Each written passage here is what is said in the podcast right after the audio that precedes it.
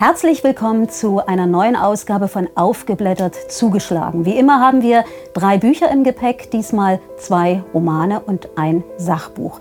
Wir beginnen mit dem Roman von Philipp Oehmke, Schönwald, gehen dann zu dem Sachbuch von der Erfindung der Eleganz, um dann abzuschließen mit dem Roman Der Wanderfotograf. Wie immer an meiner Seite Ellen Kosica. Und ich begrüße in unserer Mitte heute Silke Schröder, ihres Zeichens Unternehmerin, Publizistin und Moderatorin, äh, am prominentesten im Format ähm, TV Berlin, Politikum. Schön, dass Sie da sind und dass Sie uns ein Buch mitgebracht haben. Ich freue mich auch sehr, hier zu sein. Danke für die Einladung.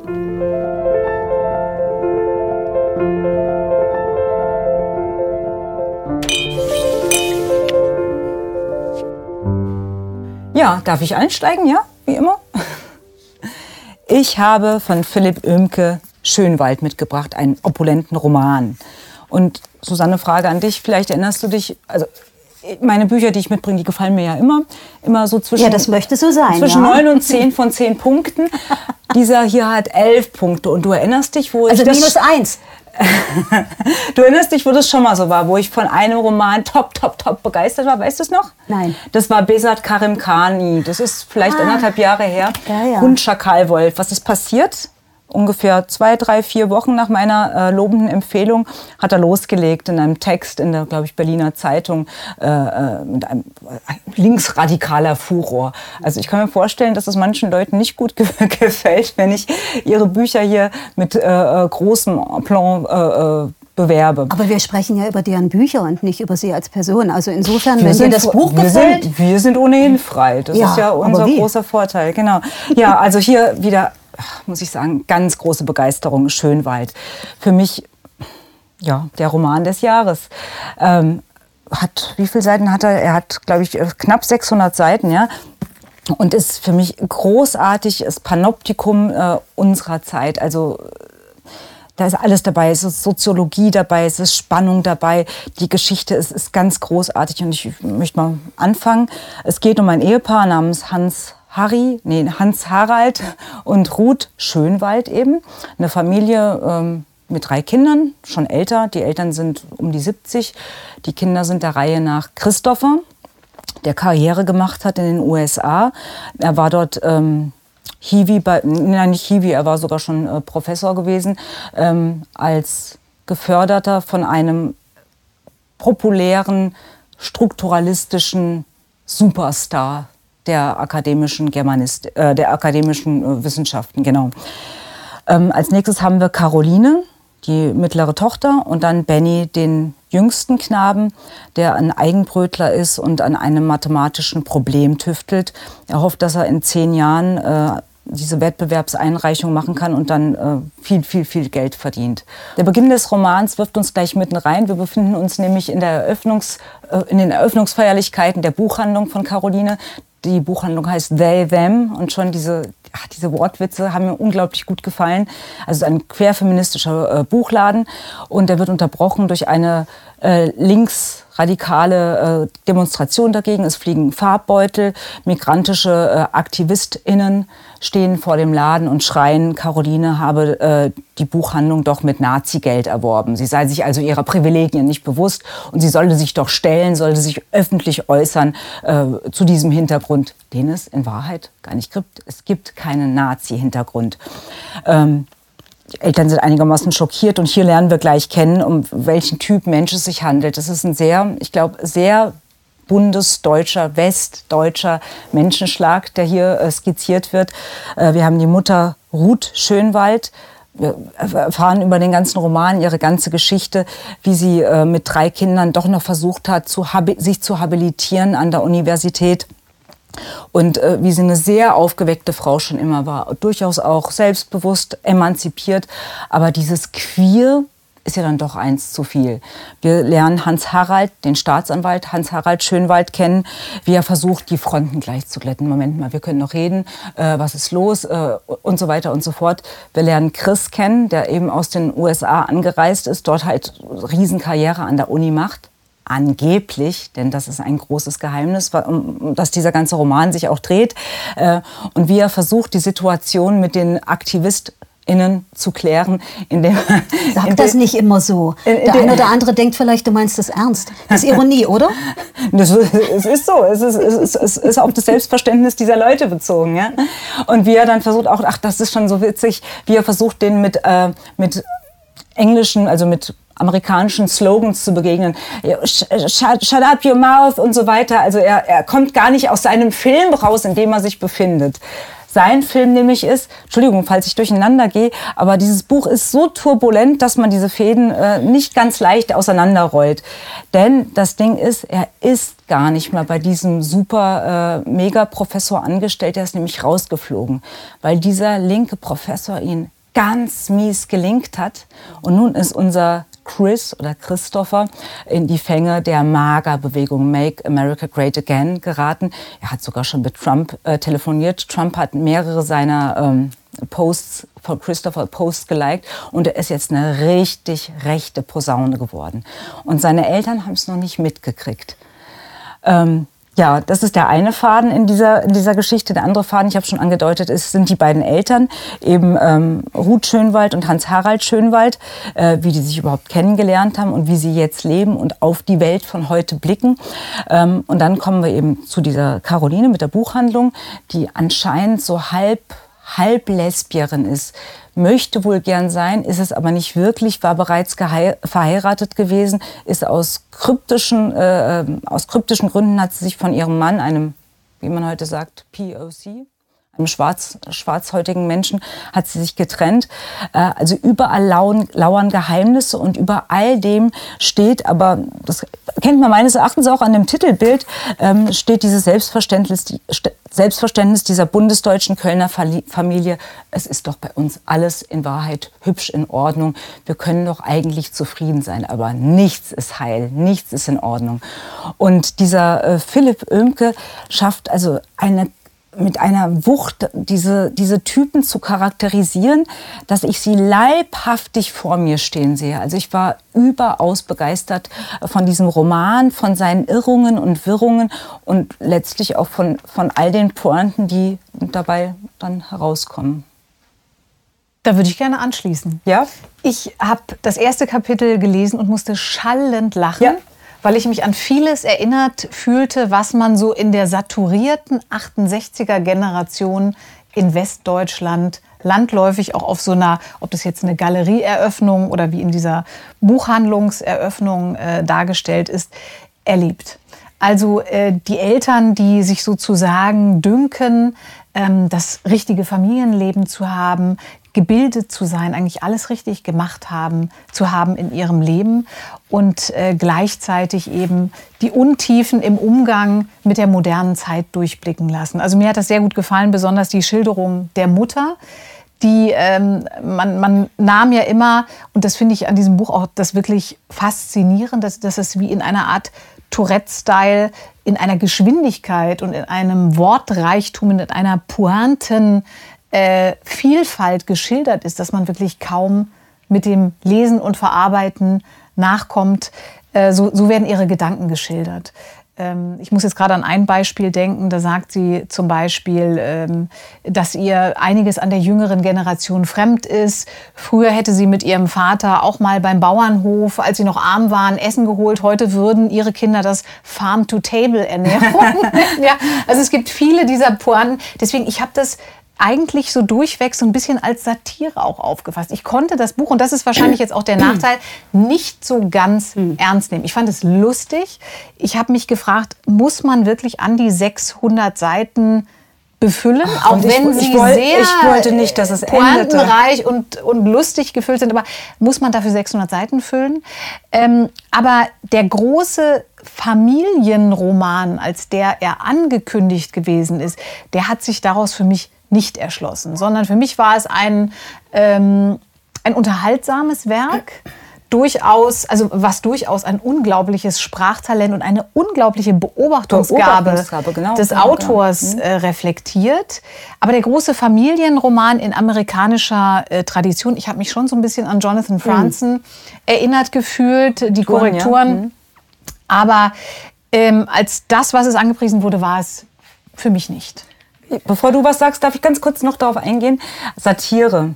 hat mir auch einer gesagt, der mich von dem Buch berichtet hatte, ist das nicht satirisch? Fand ich überhaupt nicht. Also man kennt ja diesen Spruch, äh, äh difficile est saturam non scribere. Und wir leben ja heute in Zeiten, wo diese, mhm. wo diese Gewächse, diese Großstadtgewächse und diese äh, in differenzierter Weise queren Leute, ähm, die sind ja leibhaftige Karikaturen. Und ich finde, er dreht das Rad nicht so weit. Er bleibt, er bleibt auf dem Boden dessen, was wir einfach vorfinden können.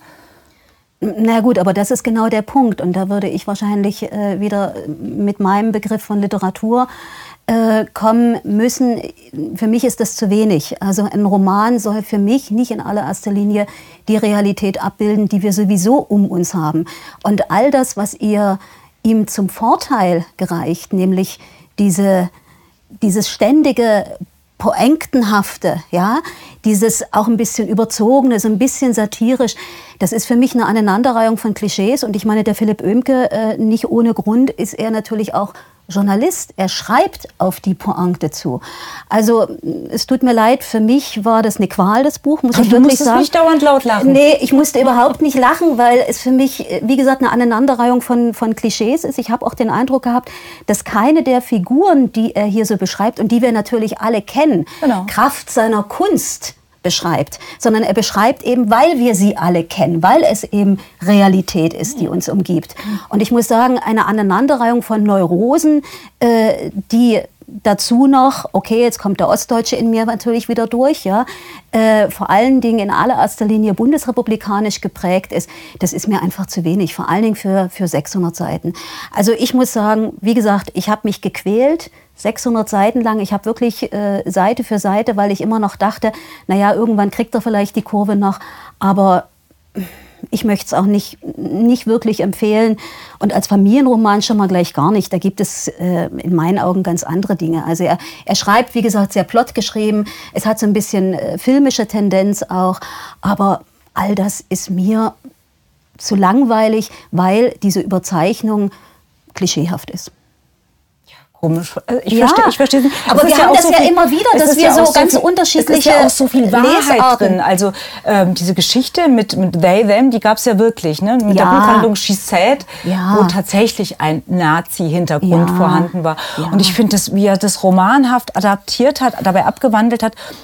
Und noch eins, was ich in entlegener Stelle gesehen habe, nämlich in der liberal-konservativen Wochenzeitung Junge Freiheit wurde darauf hingewiesen, im Rahmen einer Besprechung der neuen Thomas Mann-Biografie von Volker Weidermann, mhm. äh, dass Volker Weidermann eventuell abgeschrieben hat bei einer verschollen gegangenen äh, wissenschaftlichen Schrift aus den 70er Jahren über Glaube Thomas ich Mann. Sofort. Und hör, zu, und hör zu, und hör zu, wer hat die verfasst? Eine Anke Schönfeld, nicht Schönwald, Schönfeld, die Aha. wiederum die Mutter von Philipp Oemke ist. Und wir erinnern uns, in dem Buch kam ja vor, dass diese Mutter, also ja, ja, Ruth über Schön, Thomas Mann natürlich, äh, über ja. Thomas Mann gearbeitet mhm. hat. Also ich glaube, oh, da, da, da steckt viel, viel Zündstoff drin. Mhm. Also also, sag mal, manchmal, manchmal denke ich fast, du bist, du bist aus Trotz gegen meine Nein, Empfehlung. Nein, überhaupt nicht. Das, man kann an diesem Buch doch gar nichts... Wir haben einfach unterschiedliche Lesarten. Das ist ja aber auch überhaupt nicht schlimm, weil, wie gesagt, die Zeit habe ich mir genommen für die 600 Seiten. Aber ich kann daran überhaupt nichts finden. Weder ist es für mich Literatur, noch ist es für mich besonders lustig, noch ist es so, dass ich es empfehlen würde. Wenn es jemand haben will, dann soll er es kaufen. Ja, natürlich. Die Taz hat geschrieben, sie habe sel also der Taz-Autor, der jeweilige hat geschrieben, er habe selten so etwas Reaktionäres gelesen. Es wär, sei eine Schande, wie hier mit der äh, NS-Diktatur umgegangen werde. Ich meine, schon allein das ist für mich ja. eine quasi Wie gesagt, Empfehlung. Plot, Plot getrieben und auf einen Skandal hin. Aber ich glaube, der wird ausbleiben, der Skandal. Ja, er wird rumgereicht. Wir haben ihn auf der Buchmesse gerade gesehen. Übrigens, Philipp Oemke war ganz komisch gewesen. Er saß so ein bisschen schlumpfartig auf der ähm, FAZ-Tribüne und äh, hat sich vollkommen unter Wert verkauft, hat mich dann fast irritiert. Aber so ist es ja oft, dass Autoren hinter ihrem Werk quasi zurücktreten. Ich rate dennoch sehr heftig, sehr leidenschaftlich zu dieser Lektüre. Äh, Philipp Oemke, Schönwald, für mich der Familienroman und wirklich ein, ein Leseereignis.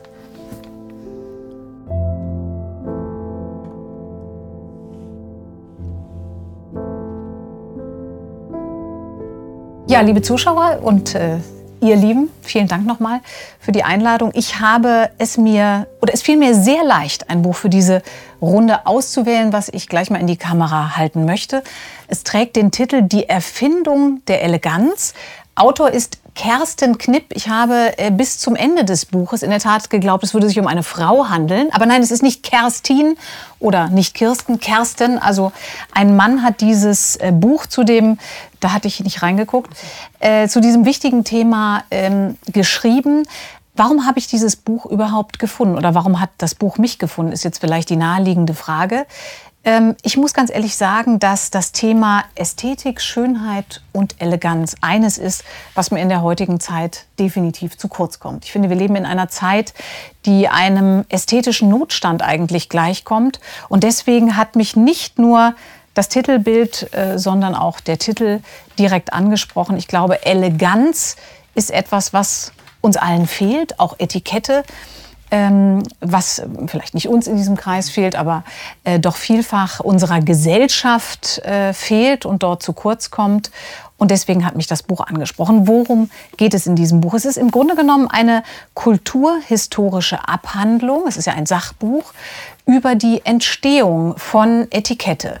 Maßgeblich erzählt über ähm, eine Aneinanderreihung von Essays äh, über Philosophen, über die Entwicklung eigentlich von zivilisierter Kultiviertheit, die maßgeblich sich am französischen Hofe im 17. und 18. Jahrhundert, also 17. Äh, Jahrhundert entwickelt hat.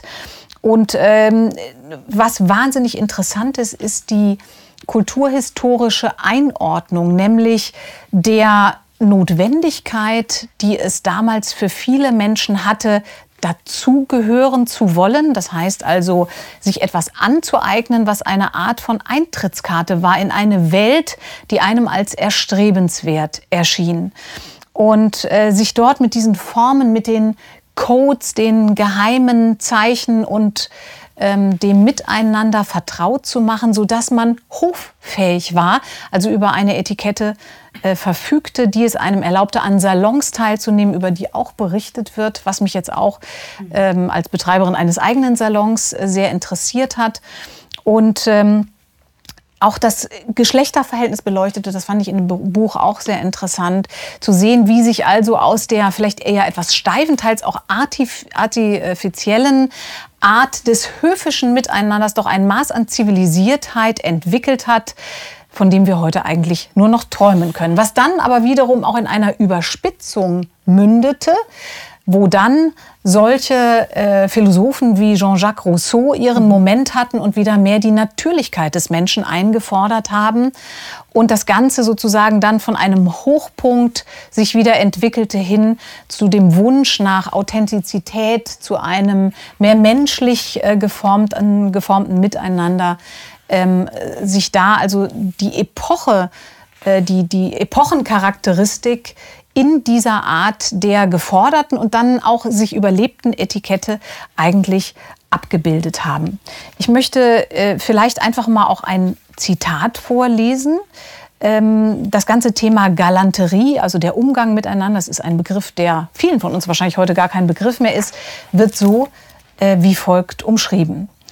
Der galante Mensch ist einer, der über Anmut, Geist, Urteilskraft, gesittetes Benehmen und ein heiteres Wesen verfügt, ohne dabei aber effekt, äh, affektiert zu sein. Der galante Mensch liebt mithin die Gesellschaft, wächst an ihr und fördert sie zugleich. Er ist überall zu Hause, in den Salons, wo er mit gebotener Zurückhaltung brilliert, aber auch am Hof ganz zu schweigen vom täglichen Leben. Impulsen widerstehen, sich von den eigenen Launen nicht vereinnahmen lassen, die eigenen Stimmungen und Empfindungen im Zweifel in die Schranken zu weisen, um stattdessen ein anderes, besseres Selbst zum Vorschein kommen zu lassen. Die Galanterie ist eine soziale Fertigkeit. Sie ließe sich definieren durch die Kunst des Miteinanders. Und das finde ich eigentlich wunderbar. Und, und das glaube, alles lernt man im Umgang mit Frauen, schreibt er auch noch. Ja, Einwurf. die Kunst des Miteinanders ist etwas, was wir, glaube ich, wieder ganz, ganz nötig haben, was es auch dringend gilt, wieder zu kultivieren.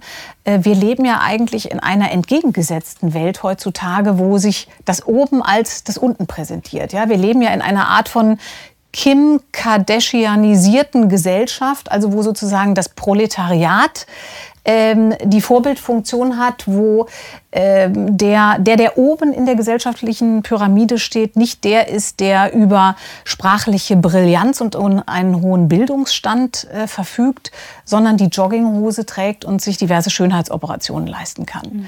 Und dahingehend fand ich das Buch unglaublich interessant als historischen Rückblick, also auch durch, als, als einen Parforce-Ritt durch Kulturgeschichte und gleichzeitig aber auch hochaktuell, weil es zeigt, dass wir gesellschaftlich wieder an einem Punkt angelangt sind. Und das beziehe ich jetzt nicht nur auf Deutschland, sondern auf alle westlichen Gesellschaften, wo wir Kultiviertheit ganz, ganz dringend brauchen. Das ist mein Plädoyer für dieses Buch und ich würde dringend empfehlen, es zu lesen. Mir hat es viel Freude bereitet. Ja, es ist ein schwieriges Buch. Also es ist kein Schmöker zum, zum, zum äh, äh, nette, äh, possierliche mhm. Geschichten lesen, sondern man muss sich schon darauf einlassen. Mhm. Eine Kritik hätte ich am Titel. Die Erfindung der Eleganz ist erstens ganz schön abgeschmackt, weil es, wir hatten schon die Erfindung der Wahrheit, die Erfindung des Flügels, die Erfindung des Lächelns, die Erfindung des Dosenöffners, des Himmels, der Leistung, des Nordens und das alles in den letzten drei Jahren. Also äh, kann man sich ein bisschen mehr Mühe machen. natürlich ist es nicht Europa im 17. Jahrhundert, sondern es ist Sie haben es ja gesagt, es ist, es ist Frankreich. Frankreich mhm. ist der, äh, einfach der Fokus liegt ganz stark darauf. Ähm, ja, ähm, es ist anspruchsvoll ähm, und ich habe vor allem die kleinen, ähm, wie soll man sagen, profanen Sachen, die, haben mich sehr begeistert, nämlich wie er schreibt, ähm, wie Wasser für gefährlich ja. äh, gehalten ja, ja. wurde damals. Also Wasser galt damals als dermaßen gefährlich, weil die durch Wasser geweiteten Poren ja die die besten Ein Einfallstore für Krankheitserreger sein. Deshalb hat man äh, ähm, großartige Waschungen vermieden und ist eben auf Puder umgestiegen. Davon ab, es drängen sich dann genau. automatisch genau. Bilder auf, die man eigentlich gar nicht haben möchte. Aber äh, genau, es wurde ja auch ein Schriftsteller zitiert, der sagte, äh, wir haben sozusagen die Zeit des Waschens überwunden. Das ist sozusagen Oldschool. Hm. Heute parfümiert und genau. pudert man sich nur. Das habe ich, ich habe mir dann vorzustellen versucht, wie das damals gerochen haben muss. Gleichzeitig wird ja auch darauf eingegangen, dass man Wert auf mit Wasser gewaschene Kleidung gelegt ja. hat. Also der ja. parfümiert, verpuderte, dreckige Körper aber ganz wichtig in einer mit Wasser gewaschenen Kleidung. Aber genau, sehr, wohingegen sich die Frau ja. natürlich nicht ins Wasser, also Bäder waren damals eine Art Bordelle gewesen und überhaupt eine Frau, die sich in Wasser begibt, wo vielleicht auch noch andere Menschen drin sind, die läuft natürlich Gefahr, sofort eine ungewollte Schwangerschaft sich einzufangen. Also das, das waren so ein paar Sachen, die, die mir ähm, sehr lustig gefallen haben und ganz, ganz stark zu allem hinzu, was Sie gesagt haben, sind ja die letzten der zwei, glaube ich, 16, 17 Kapitel, die dann auf die französische Revolution ja. mhm. hinlaufen. Ja. Die haben eine ungeheure ungeheure Wucht. Also wie, wie dann die vielleicht sogar über das Scharnier Rousseau, wie ja. dann die ungeheure Vulgarität wieder mhm. Einzug erhält mhm. in die Gesellschaft. Das, das beschreibt er mit, mit, also mit großem Nachdruck und mit, mit ganz schöner Wucht. Ja. Also das hat mir auch sehr, sehr gut gefallen, vor allen Dingen das äh, Kapitel zum Thema Französische Revolution auch äh, die Folgerichtigkeit, die sich in der Entwicklung wieder darstellt. Und du hast ja über das Thema Etikette gesprochen. Und Etikette ist ja nicht unbedingt Eleganz und Etikette ist auch nicht äh, Galanterie und ist auch nicht Höflichkeit. Es gibt ein schönes Zitat bei Hofe. Etikette hat sich dem Leben übergestülpt, ohne dieses in irgendeiner Form feiner, besser oder angenehmer zu machen. Die Etikette ist die Maske des kalten Menschen, hinter dessen Oberflächlichkeit lauert das blanke Nichts.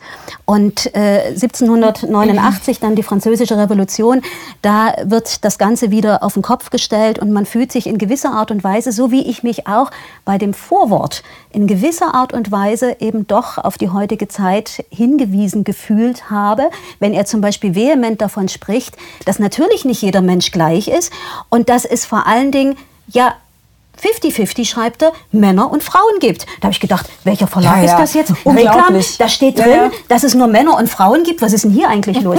Ja, aber das versteigt sich zu Kulturpessimismus geradezu. Überall und die, heute, und die französische Revolution, die ja auch eine Umdeutung oder eine Andersdeutung äh, erfahren hat, äh, beschreibt er als eine Situation, in der jedweder Stand zerstört worden ist, jedwede Achtung hinabgebeugt äh, worden ist, Gewalt und Enteignung, einfache Sprache, Gleichheit ohne oben und unten, keine Distanz, Geschichte keine wiederholt sich Hierarchien, immer. kleinster gemeinsamer Ja, Nenner. Man richtig. könnte glauben, Geschichte wiederholt sich immer wieder. Also ich habe das Buch sehr, sehr genossen. Vor allen Dingen natürlich auch die Rolle der Frau, gerade wenn es darum geht, äh, als sie sich als diejenige natürlich äh, aufmacht, Salons, äh, also eigentlich Treffpunkte, dafür braucht es nämlich die Frau, äh, die diesen Ort erstmal, diesen schönen Ort erstmal schafft, auch sehr viel Raum äh, räumt der Kersten Knipp auch der Ausgestaltung dieser Räume ein. Also er hat auch große Freude darüber zu schreiben. Blaue Vorhänge und blau bezogene Stühle und Frauen natürlich in schönen Kleidern. Und es wurde Konversation gemacht. Und ein Kapitel, wo es nämlich um, die, um das Frauenbild gibt, äh, in einer Zeit, ich, ich, ich äh, zitiere nochmal, in einer Zeit, wo es den Frauen tief in die Seele gekrochen ist, sie sind besessen von jenen Ideen und Behauptungen, die die Männer über sie in die Welt setzen. Denn wie sehen sie denn die Frauen? Ja, die Frauen, die sind ganz hübsch anzusehen, die können die Räume ein bisschen äh, hübsch gestalten, aber wenn sie den Mund aufmachen, kommt nur Blödsinn raus. Also ein wunderbares Buch, ein wunderbares Plädoyer, nicht nur für die Eleganz, sondern auch für die Bildung. Ja, ich möchte noch zwei Sachen ergänzend dazu sagen. Das eine ist, natürlich hast du vollkommen recht, der Titel, das Thema Eleganz ist natürlich holzschnittartig und umfasst das, was im Buch abgehandelt wird, auch nur grob.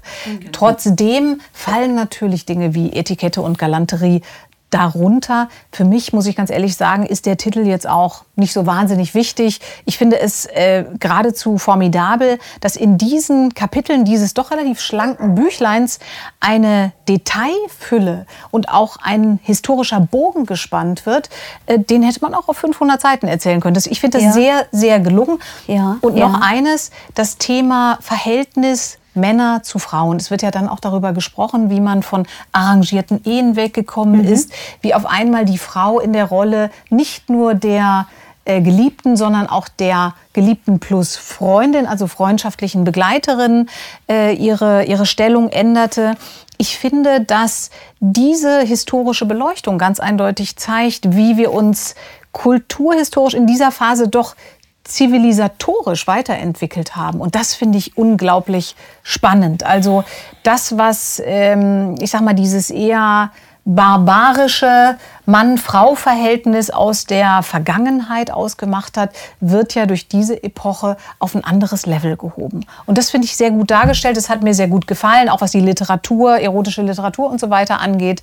Ich fand es einen wunderbaren Bogen mit vielen interessanten Unterthemen, die ich jetzt gar nicht erwartet hätte, als ich das Buch angefangen habe. Ist eigentlich, könnte man sagen, äh, wir hätten es früher populärwissenschaftliches Mhm. Buch genannt, ja, mit einem Anmerkungsapparat, ich habe gerade noch mal geschaut, der alleine 23 Seiten umfasst. Also auch für diejenigen, die gerne weiterlesen möchten, ist es ein sehr schöner Ansatz und ich glaube, ähm, hier gibt es nichts, was, was nicht stimmt, was nicht durchrecherchiert und durchdacht worden ist. Und das Schöne ist eben auch, ähm, er beschreibt ja die Eleganz auch dahingehend, in seinem Eingangskapitel, dass Eleganz eben nicht einfach nur Luxus ist, wo es um die teuren Dinger geht, sondern es geht um, das ist jetzt leider ein Begriff, der natürlich auch schon wieder Haltung, äh, ja. falsch verwendet wird. Es geht um Haltung Ja. und viel wichtiger um eine Art innerer Gestimmtheit. Richtig. Die, die, das innere Aufrechtsein. Ja. Und das ist das, ne? Also die, die Contenance ist auch so ein Begriff, den wir ja gar ja, nicht sehr mehr schön. verwenden, aber der so wichtig im gesellschaftlichen Miteinander ist. Und das fand ich auch im Vorwort so schön, wie er sagt, wie ist das, wenn wir uns auf der Straße ausweichen? Ja. Diese kleinen Gesten, die unser Miteinander bestimmen, das ist ja ein ganz komplexes Puzzle, was äh, darüber auch entscheidet, ob Mhm. wir gut miteinander gesellschaftlich klarkommen oder nicht. Und da sind ganz, ganz viele feine Stellschrauben, die eben kulturhistorisch gewachsen sind.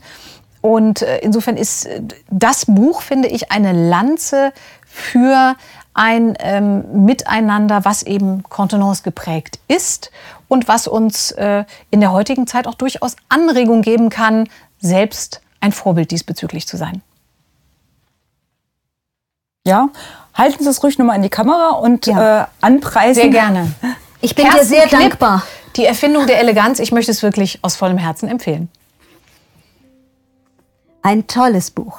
Danke, es freut mich. Ein tolles Buch, wirklich. Aus deinem Mund. Äh, popular, popularwissenschaftlich würde ich sagen, wenn, dann aber, aber auf Ja, ja, natürlich. Also aber früher haben wir das Grenze populärwissenschaftlich genannt, weil es ist ja kein wissenschaftliches Buch, aber es hat einen unglaublich hohen Anspruch. Ja, ja, ja. Ein tolles Buch, nee, wirklich.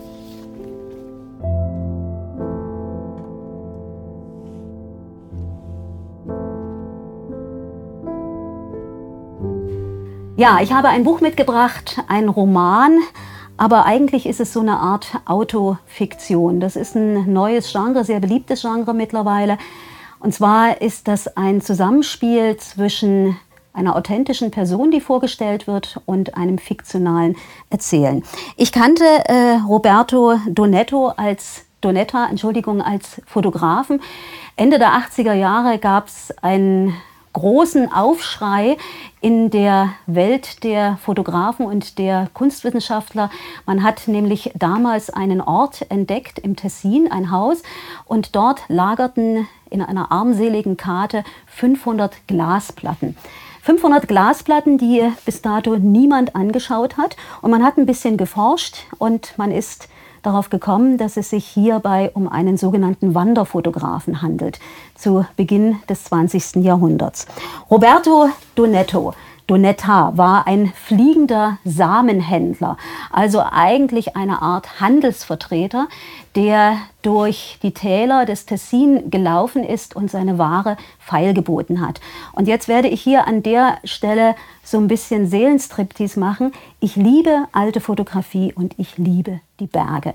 Und deswegen ist es mir so gegangen wie vielleicht dir, Silke. Dieses Buch ist zu mir gekommen, über die Berge und durch die Fotografien. Roberto Donetta war ein, wie gesagt, ein Handelsvertreter, der in großer Armut gelebt hat und auf seinen vielen Spaziergängen oder Wanderungen durch die Tessiner Alpen die Landschaft gesehen hat und sie gerne auch archivieren wollte. Er wollte gerne fotografieren. Er hat sich trotz seiner Armut eine für damalige Verhältnisse große, große äh, Fotografie-Maschinerie durch äh, angelegt, zugelegt. Und er hat damit den großen Zorn vor allen Dingen seiner Frau auf sich gezogen, weil sie natürlich gesagt hat, wir müssen hier die Familie durchbringen und du hast nichts Besseres zu tun, als hier eine teure Glasplatte nach der anderen zu belichten. Was sollen wir tun? Am Ende ist es so, und vielleicht äh, ist es so ein ganz kleines bisschen auch eine Verbindung zu unserem ersten Buch, was wir heute vorgestellt haben, nicht, nämlich zu den Schönwalds. Es ist auch eine Art Familienroman. Nämlich Fall. wenn sich ein Mensch, der ein ganz einfacher Mensch gewesen ist, in keinster Art und Weise literarisch oder philosophisch geprägt oder belehrt worden ist, wenn der erkennt, dass er in eigenem Auftrag eigentlich als Künstler handelt. Und er kann auch nicht anders. Er kauft sich als sehr junger Mann so große Rechenhefte, für mehr hat er eigentlich gar kein Geld, und er schreibt diese Rechenhefte von vorne bis hinten voll. Nicht nur mit Zahlen, sondern eben auch mit Worten, mit philosophischen Betrachtungen. Und das rührt mich wirklich sehr an. Am Ende ist es so, dass er in großer Armut verstirbt, die Familie ihn verlässt, die Familie sich eigentlich über Italien und die Schweiz verteilt und er ja, Nach Frankreich, ja. bis nach Frankreich hin verteilt und er, wie gesagt, sehr einsam stirbt. Dieses Buch hat mich insofern auch nochmal angerührt, als dass es viele Dinge miteinander verbindet. Wie ich schon vorhin sagte, das ist ein autofiktionales Werk. Wir haben zum einen die wohl authentischen Eintragungen des Roberto Donetta. Und wir haben aber auch, und das finde ich ist ein ganz hübscher literarischer Kniff, auch noch Kapitel, die von Seiten des letzt bei ihm letzt verbliebenen Kindes Sohnes, nämlich Saul. Wie er beschreibt, wie sein Vater ihn immer dazu bringt, sich irgendwo hinzustellen, ihn mit ihm an einen Wasserfall geht oder zum Beispiel sagt, gib mir mal äh, diesen Korb, wir müssen den entsprechend drapieren. Also wie ein solches Foto natürlich entsteht. Und dann kommt noch dazu, dass wir hier, so wie ich finde, auch sehr schön reproduzierte Fotografien in diesem Buch haben, was das Buch für mich eigentlich, wie gesagt, als Liebhaberin von alter Fotografie, Fotografie des 19. Jahrhunderts natürlich zu einem Schatz macht. Also für mich äh, jetzt nicht unbedingt der ganz große literarische Wurf, aber in seinem Zusammenspiel zwischen dem, was Leben ausmacht, was ein Menschen ausmacht, der gar nicht anders kann, als das zu tun, wozu es ihn treibt. Und er ist auch nicht religiös oder in, in irgendeiner Art und Weise spirituell, sondern er ist jemand, der ganz, ganz tief empfindet und augenscheinlich irgendwie dann doch zur falschen Zeit am falschen Ort gelebt hat. Das ist ein Genie eigener Ordnung, glaube ich. Man sieht diesen Menschen ja sofort an, wie er tickt. Also dieses jähzornige, eigensinnige, das spricht ja aus den Bildern förmlich heraus. Ich muss dich an einer Stelle korrigieren, es waren nicht 500 Glasplatten, die man 5000. gefunden hat, sondern 5000. Habe ich 500 gesagt? Hatte ja. ich so gehört, mhm. ja. Genau. Mhm. Ähm, ich wäre glücklicher gewesen, wenn diese eingestreuten fiktionalen Erzählungen von Saul, wie, wie nanntest du ihn? Saul, Saul würde ja, ich sagen. Genau, mhm. ja, wird geschrieben Saule mit zwei ja, L, ja, ja. Äh, wenn die rausgefallen wären, weil das für mich was ganz komisch Onkelhaftes hat. Also man sieht im Bild beispielsweise, wie die Familie sich um einen Baum gruppiert und Saul beschreibt dann, ach, ich musste schon wieder unten stehen in diesem Kittel. Ach, meine Mutter hat schon ganz ärgerlich geguckt. Ja Gott, das ist so ein bisschen Bildbeschreibung, auf die ich gern verzichtet hätte. Mhm. Ähm, nichtsdestotrotz, also allein die Bilder haben mich unglaublich fasziniert. Also äh, ein groß, ganz großartiger dokumentarischer äh, Wert. Und du, ähm, man sollte noch erwähnen, dass in welch großer Armut die gelebt ja. haben. Also der ähm, Roberto hat sich als Maroni-Verkäufer lange Zeit in, in, Norditalien. in Norditalien, in den großen Städten äh, Mailand, ähm, Udine oder weiß nicht, mhm, Pavia, mhm. ja genau, äh, verdingt, ist dann als Tellerwäscher sogar über den Ärmelkanal nach London gefahren, um dort zu arbeiten. Also da, die Not muss so groß gewesen sein und gerade zum Ende hin, als sich die Familie schon äh, getrennt hat von, von diesem ja, wahrscheinlich sehr egomanischem auch äh, Roberto, ähm, gibt es dann einen Briefwechsel über Schuhe, die gekauft werden müssen.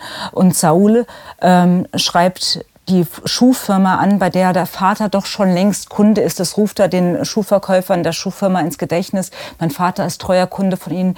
Bitte schicken Sie mir doch äh, stabile Schaftstiefel in Größe 42. Und er bittet darum, die monatlich abstottern zu dürfen. Also da, da kann man sich schon, schon einiges vorstellen. Das heißt, auch wirklich, dass er barfuß durchs Leben gegangen ist bis dahin.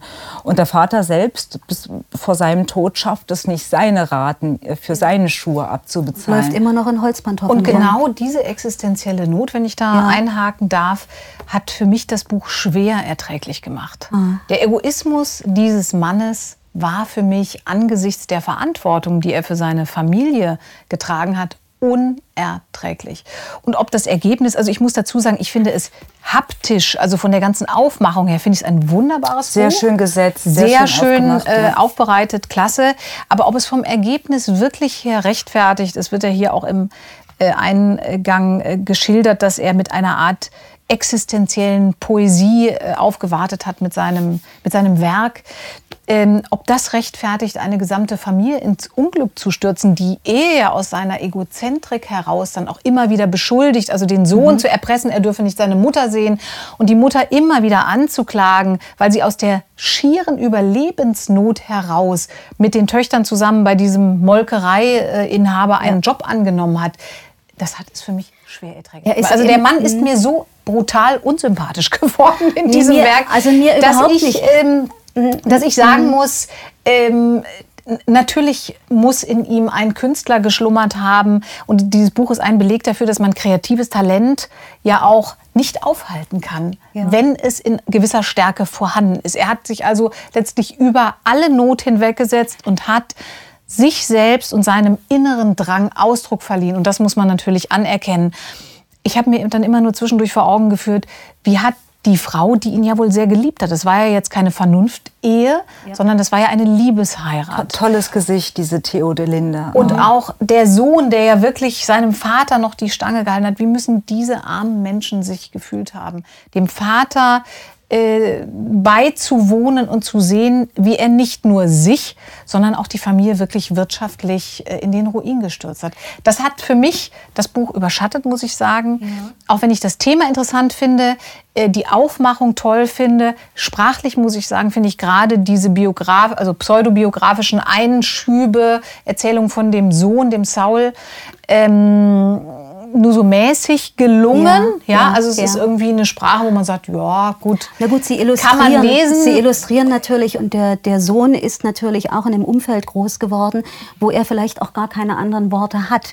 Also dieser Mann, dieser, dieser Künstler, dieser Roberto, den sehe ich in Armut und ich sehe ihn in Not. Ja. Genau. Und er konnte auch nicht in, anders. Auch in innerer Not. Und äh, was mir natürlich besonders gefällt, es gibt Themen, die immer wieder in seinem Denken, in seinen, in seinen kurzen Texten natürlich Eingang finden. Ne? Und ganz oft ist es das Thema Tod. Ja? Also diese, diese eigene Endlichkeit und doch noch die Dinge schaffen zu wollen und doch noch das fotografieren zu müssen und doch eigentlich bis zum eigenen Ende, was er ja selber auch ganz klar gegenüber seinem Sohn nochmal äußert, wie er sich sein eigenes Ende vorstellt, nämlich sich ins Bett leben, legen, die Hände zu kreuzen und zu sterben. Sag noch mal, wie du die, äh, diese Art äh, dieser Literatur genannt hast. Autofiktion. Autofiktion. Also Mhm. ich muss sagen, für mich ist das ein Beleg, dass ich Autofiktion als Genre schwierig finde. Das muss Ja. ich einfach ganz klar sagen. Mir persönlich hätte es besser gefallen, hätten wir noch mehr von diesen wunderbaren Fotografien gesehen und hätten wir die Biografie des Genau, Künstlers ein mehr dokumentarischere Zugang, genau, genau. dokumentiert Mhm. bekommen. Das hätte mir persönlich einfach vom Stil her besser gefallen. Aber es ist Ja, ein besonderes Buch. Nichtsdestotrotz, ja, ich darf es weitergeben. Es ist ein besonderes Buch. Der Wanderfotograf von Mario Casella, zu dem haben wir noch gar nichts gesagt.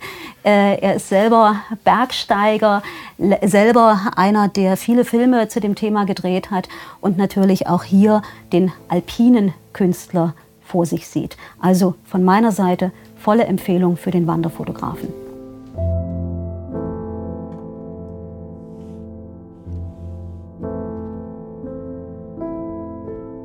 So, das war die aktuelle Folge von Aufgeblättert zugeschlagen. Nicht nur des Umfang wegen, sondern auch inhaltlich drei sehr unterschiedliche Bücher. Ich hoffe, dass es Ihnen Freude gemacht hat und dass Sie Interesse haben für das eine oder andere. Vielen Dank an dich, Ellen, und vielen Dank natürlich an unseren Gast, Silke Schröder. Ja, danke euch beiden, hat Spaß gemacht. Ich war ja zum ersten Mal dabei. Mir hat es viel Freude gemacht. Ich lese sowieso wahnsinnig gerne. Insofern ist mir das total entgegengekommen. Und es ist ja so, wenn einem dann Bücher vorgeschlagen werden, die man normalerweise gar nicht äh, persönlich ausgesucht hätte, kann man immer was dazulernen. Also vielen Dank auch für diese interessanten Anregungen. Es war mir ein Fest. Lernen, lernen, nochmals lernen. Bis zum nächsten Mal. Das ist Lenin. War der Darauf Prost, ne? Ja, oh Mann.